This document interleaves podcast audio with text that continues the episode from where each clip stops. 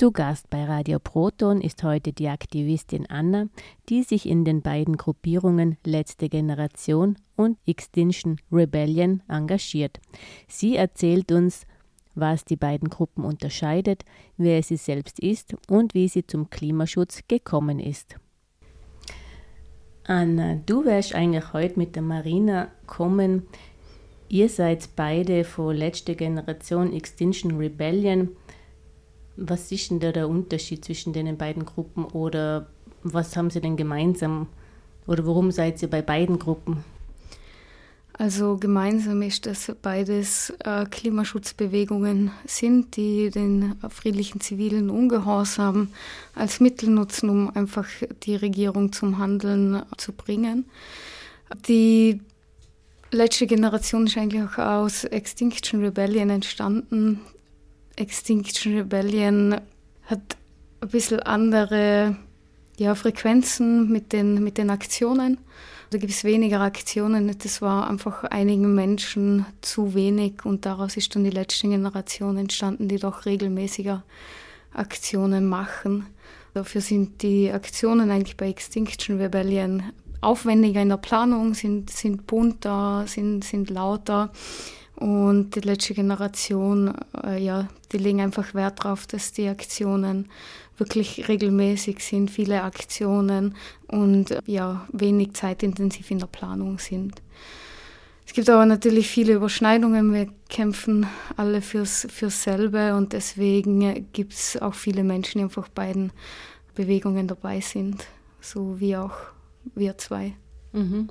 Also beide Bewegungen nehmen eigentlich als Mittelwahl den zivilen friedlichen Ungehorsam, um einfach der Klimakatastrophe entgegenzuwirken. Mhm. Magst du mal nur so ein bisschen eingehen auf so typische Aktionen, was jetzt Extinction Rebellion machen tät und was jetzt die letzte Generation macht? Also ich glaube, von der letzten Generation, die Aktionen sind jetzt berühmt geworden. Die klassische Aktion ist das sich an die Straße kleben oder auch ja, das Fake-Öl an die Scheibe von Gemälden machen. Und jetzt neu sind auch so Slow Marches auf der Straße, wo man sich einfach im Schneckentempo bewegt und damit die Autofahrerinnen ja, behindert oder den, den Straßenverkehr behindert. Typische Aktionen von Extinction Rebellion sind schon auch Straßenblockaden, wo allerdings ja auch buntere Kunstwerke zum Beispiel mit auf die Straße nehmen. So wirklich oder Verkleidungen oder Flashmobs mit Tanzen, Musik. Das sind eigentlich so großteils die Unterschiede. Genau, und es gibt dann also Klimacamps und solche Dinge auch, oder? Genau. Wie die Gruppen jetzt zusammenpassen oder wo es Überschneidungen gibt, hast du jetzt eh schon gesagt. Und wie ist das Verhältnis von, von den Gruppen zu anderen Gruppen, die sich um Umweltthemen kümmern oder um die Klimaerwärmung kümmern, wie zum Beispiel Fridays for Future? Also wir stehen natürlich in Verbindung mit anderen Umweltschutzorganisationen. Allerdings muss man schon klar sagen, dass die anderen wie eben Fridays for Futures, Parents for Futures einfach nicht den zivilen Ungehorsam als äh, Mittel hernehmen und wir uns dadurch halt distanzieren von diesen Gruppierungen, da sie hinter diesen Maßnahmen teilweise nicht dahinter stehen. Mhm. Okay. Mhm. Und ziviler Ungehorsam, was kann das jetzt alles sein? Gut, du hast das jetzt eh schon gesagt. Oder gibt es da noch mehr Dinge, die jetzt zum Beispiel ziviler Ungehorsam sein können? Also friedlicher ziviler Ungehorsam bei uns in den Aktionen sind es eigentlich Verwaltungsübertretungen, die wir machen. Wir wissen, dass wir da nicht gesetzes konform handeln.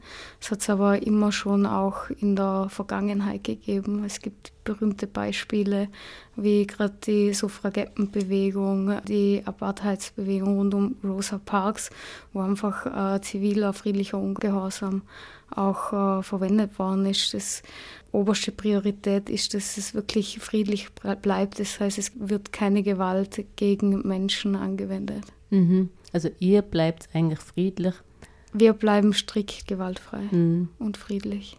Aber euch gegenüber sind, denke ich, nicht immer alle so friedlich. Das stimmt, es gibt leider schon Konfrontationen, auch äh, körperliche Konfrontationen auf der Straße seitens Autofahrerinnen, Passantinnen. Aber auch hier ist es also oberste Priorität für uns, dass wir uns auch nicht wehren. Also das ist ein von der letzten Generation oberstes Prinzip auch, dass wir auch, wenn uns Gewalt angetan wird, wir friedlich bleiben. Und da gibt es auch Aktionstrainings, wo man das auch trainiert, wenn man jetzt wirklich konfrontiert wird oder wenn einem Gewalt angetan wird, wie man sich dann am besten verhaltet und friedlich verhaltet. Mhm. Wer bist du denn jetzt als Person? Wer ist die Anna? Also ich bin die Anna, ich bin 30 Jahre alt, komme ursprünglich aus dem Tirol und bin wegen meiner Arbeit nach Vorarlberg gekommen. Ich arbeite als Ärztin im Krankenhaus. Zuerst die Ausbildung zur Allgemeinmedizinerin gemacht und mache jetzt noch die Fachärztin für innere Medizin. Mhm. Und die Marina, die mitkommen wäre, die jetzt aber noch im Zug ist, weil sie zurückkommt aus, von einer Aktion. Wer ist die Marina denn? Das ist die Marina Hagen-Karneval. Sie ist 26 Jahre alt und arbeitet als IT-Projektmanagerin. Mhm. Wie bist du denn jetzt zum Aktivismus und zu den Aktionen gekommen? Was ist passiert bei dir, dass du denkst, da machst du jetzt mit?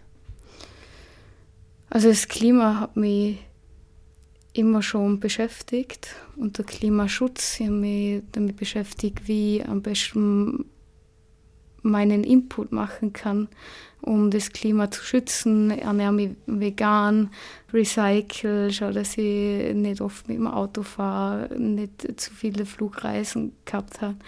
Und dann bin ich einfach in die Kreise von ja, Klimaaktivistinnen gekommen und habe einfach gemerkt, dass das zu wenig ist und dass man einfach auch dadurch leider die Klimakrise nicht mehr retten kann mit ähm, individuellen Maßnahmen. Und habe aber auch gelernt durch die Marina, dass egal was man für ein Mensch ist oder in welchem Bereich man tätig ist, man mit seiner Stimme oder mit seinen Handlungen einfach eine Veränderung auch herbeiführen kann. Und das hat mich inspiriert und deswegen ja, bin ich zum Klimaaktivismus dazu gekommen. Mhm. Was werft ihr denn denen Menschen vor oder wem werft ihr denn vor, dass zu wenig passiert? Der Regierung, der Politiker und Politikerinnen in ihren Handlungen und Entscheidungen, weil die Wissenschaft einfach schon seit den 90er Jahren warnt davor, dass wir in eine Klimakatastrophe äh, gelangen und seitdem ist gar nichts passiert, um das zu stoppen. Und das werfen wir denen vor, ja. Mhm. Also die Aktionen macht sie ja eigentlich nicht, um anderen Menschen auf die Nerven zu gehen, sondern eigentlich. Ja, wir wissen, dass wir mit unseren Aktionen den Autofahrern und Autofahrerinnen tierisch auf den Sender gehen. Wir wissen, dass es nicht fein ist, blockiert zu werden, auf der Straße im Stau zu stehen.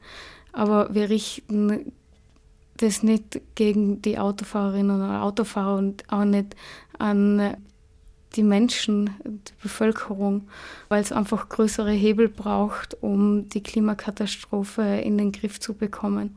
Und da ist nicht jeder Einzelne von uns dran schuld, sondern einfach die Entscheidungen, die bei uns in der Regierung getroffen werden. Mhm. Selbst wenn jetzt in Österreich gute Entscheidungen getroffen werden, ist Österreich doch noch ein relativ kleines Land.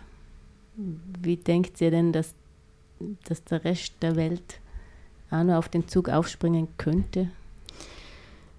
Naja, einerseits glaube ich, dass man da wieder die Verantwortung nicht abschieben darf. Österreich ist zwar ein kleines Land und ist für ja, 0,2 Prozent der CO2-Ausstoße weltweit verantwortlich.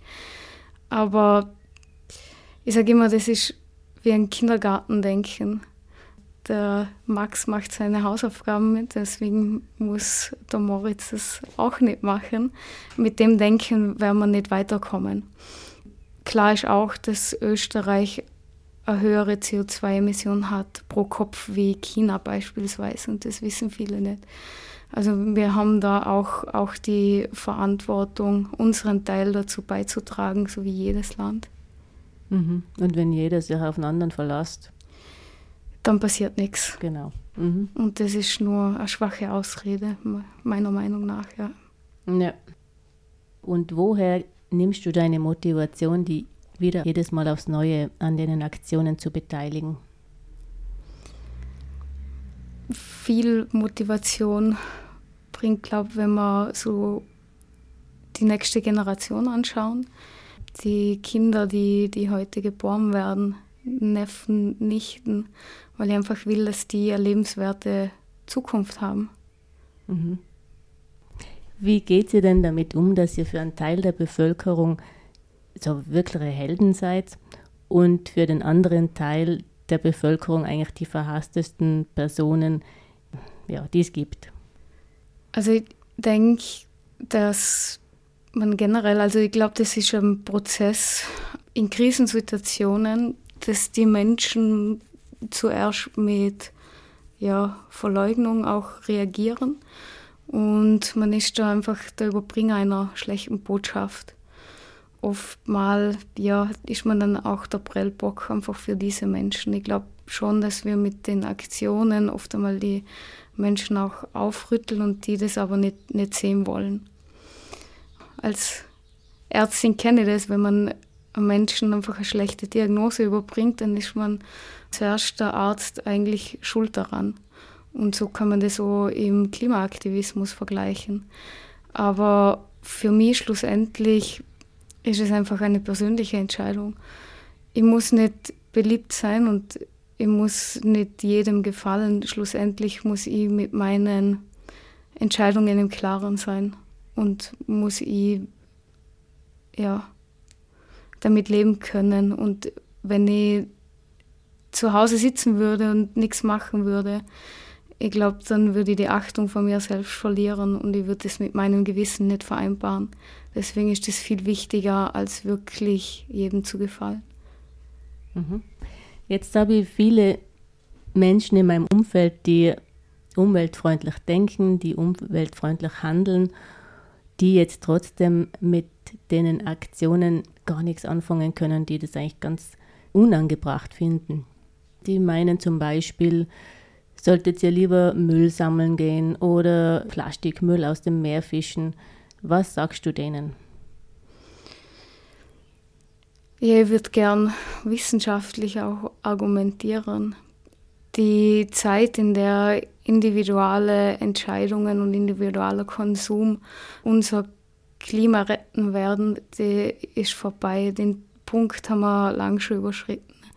Steht auch im letzten IPCC-Report drin, also der Weltklimarat ist das, dass individuelle Handlungen die Erderwärmung nicht mehr stoppen werden.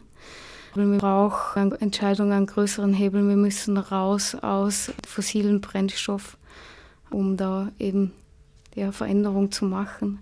Deswegen, ja, es ist zwar fantastisch, wenn man Müll zusammenklaubt und recycelt, aber leider wird es uns nicht retten. Mhm. Dann gibt es einmal Gegnerinnen und Gegner, die behaupten, ihr werdet von irgendwelchen reichen Personen bezahlt für eure Aktionen. Was sagst du denn denen?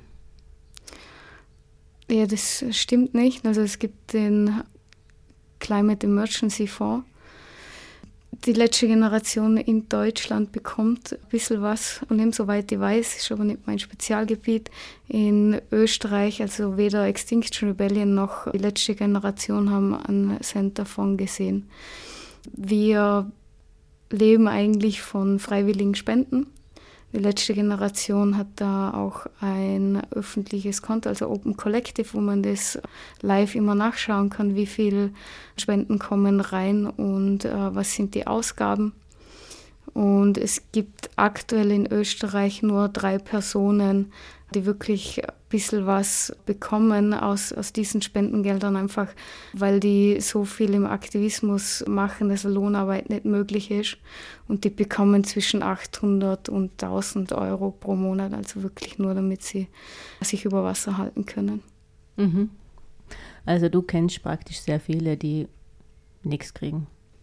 Alle Menschen, die bei uns in der Gruppierungen sind und im Vorarlberg leben, bekommen nichts. Das ist der Großteil von den Aktivistinnen, die ich kenne, ja. Mhm. Also ihr macht das aus Idealismus. Genau. Ja, jetzt habe ich dann eben nochmal so einen Kritikpunkt, den ich erstens selber natürlich mitkriege und auch selber mir das frage. Was können denn die Kunstwerke dafür oder die Künstlerinnen und Künstler, die das gemacht haben? Warum müssten denn die dort äh, praktisch dran glauben? Also die Gemälde und die Künstlerinnen und Künstler können natürlich gleich wenig dafür wie die Autofahrer und Autofahrerinnen. Es ist halt, ja, wie, wie, schon gesagt, mit angemeldeten Demonstrationen und Petitionen unterschreiben, gibt es nie so viel mediales Echo oder Wirkung einfach auf die Bevölkerung. Und ich glaube, als so das erste Bild, also das, die, dieses Fake-Öl auf die Scheibe getan worden ist, sind wir selber erschrocken, wie viel mediales Echo das eigentlich mit sich gezogen hat. Das ist wirklich rund um die Welt gegangen. Und man muss dazu sagen, die Aktion war bis aufs Letzte durchgeplant. Der, der Florian Wagner, der Aktivist, der, der, der das gemacht hat, der war vorher im Museum, hat sich das wirklich am Plan angeschaut, wo die Glasscheibe drüber ist, von welcher Seite die Glasscheibe geschlossen ist. Und dann hat er einfach auch zehnmal in, in seiner Badewanne an der Duschwand die Farbe ausgeschüttet, dass er da ja nichts kaputt macht. Das ist vielleicht zu diesen Aktionen gut zu wissen. Mhm. Ich glaube, bis jetzt ist ja auch noch nie wirklich ein Kunstwerk ernsthaft beschädigt worden, irgendwo auf der Welt, oder? Es ist noch nie ein Kunstwerk äh, beschädigt worden und das ist uns auch sehr wichtig, dass wir, weil wir respektieren das natürlich und wir wollen kein Kunstwerk zerstören. Mhm. Was sind denn jetzt die positivsten Erfahrungen, die du bei solchen Aktionen gemacht hast? Ich glaube, die positivste Erfahrung war, als eine 80-jährige Frau zu mir gekommen ist und sich bedankt hat, dass ich das mache. Und zuerst war ich ein bisschen verlegen und, und habe mich geschämt, dass die sich bei mir bedankt, weil ich glaube, wenn man eine 80-jährige Frau ist, dann hat man schon ziemlich viel erlebt und dann so eine Person zu einem kommt und, und sich bedankt für was, was man macht, ist äh, das größte Kompliment, was man bekommen kann. Und es gibt auch Kraft und dem will ich auch gerecht werden und meinen Beitrag auch geben, um, um eine positive Veränderung zu machen. Mhm. Und was war die negativste Erfahrung, die du bis jetzt gemacht hast? Ich glaube, also zum Glück habe ich jetzt so persönlich auf der Straße noch nie eine gefährliche oder ganz negative Erfahrung gemacht. Ich meine, klar, Passanten und Passantinnen, die vorbeigehen und äh, irgendwelche Beschimpfungen machen oder auch bei Zeitungsartikeln oder sozialen Medien dann äh, irgendein beschimpfendes Kommentar zuschreiben, aber von dem kann ich mich zum Glück sehr gut distanzieren, beziehungsweise lese es dann einfach nicht durch. Mhm. Was möchtest du denn allen den Menschen, die jetzt zuhören und da die dann nicht zuhören, auf den Weg mitgeben? Was würdest du wünschen? Ich würde mir von der Menschheit oder von der Bevölkerung wünschen, ja, dass sie die Erkenntnis auch haben, dass wir in einem kaputten System leben oder in einem System, das uns einfach, einfach schadet, das einfach Millionen von Menschenleben gefährdet. Und ich würde mir Mut wünschen, Mut äh, zur Veränderung und Mut, Veränderung anzunehmen und zu sehen, dass es so was Positives mit sich ziehen kann.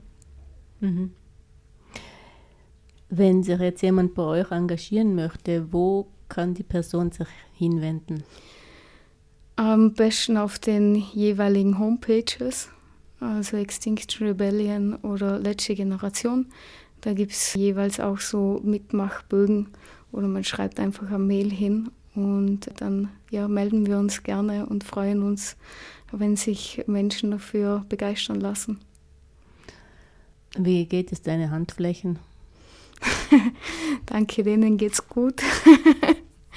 ja, es ist nicht so das Problem mit dem Kleber. Der geht dann, es dauert zwar Zeit, aber der geht dann doch weg nach einer Zeit. Ja. Haben wir jetzt etwas noch nicht angesprochen, was dir noch wichtig wäre zu erwähnen? Ja, ich hätte noch gern die wirklich die Dringlichkeit und die, die Bedrohlichkeit von der Klimakrise angesprochen. Ich sehe so als beruflicher Verpflichtung, mich für die Bremsung von der Klimakatastrophe einzusetzen, weil einfach Milliarden von Menschenleben auf dem Spiel steht. Es wird Wasserknappheit geben, Nahrungsmittelknappheit, es wird extreme Dürren geben. Es werden Extremwetter passieren mit Überflutungen, Überschwemmungen, wo einfach auch dann die Gesundheit der Menschheit auf dem Spiel steht und in Gefahr ist. Und auch bei uns Infektionskrankheiten, die es vielleicht nur im globalen Süden gegeben hat, die breiten sich auch, auch zu uns auf. Und wir haben es gesehen in der Covid-Krise, das Gesundheitssystem ist jetzt schon überlastet oder an den Grenzen. Wir haben es ja medial ständig. Und wenn da jetzt noch eine Krise dazukommt oder die Patienten noch mehr zunehmen würden, dann wird das ganze System halt auch kippen. Und deswegen ist die Klimakrise, das sagt auch die WHO, auch die größte Bedrohung für das Gesundheitssystem. Wenn ihr euch für die Gruppierungen Letzte Generation, Extinction Rebellion und euch für den Klimaschutz interessiert, findet ihr Infos auf xrebellion.at und auf letztegeneration.at. Mit Anna sprach Ingrid Delacher für euch und Radio Proton.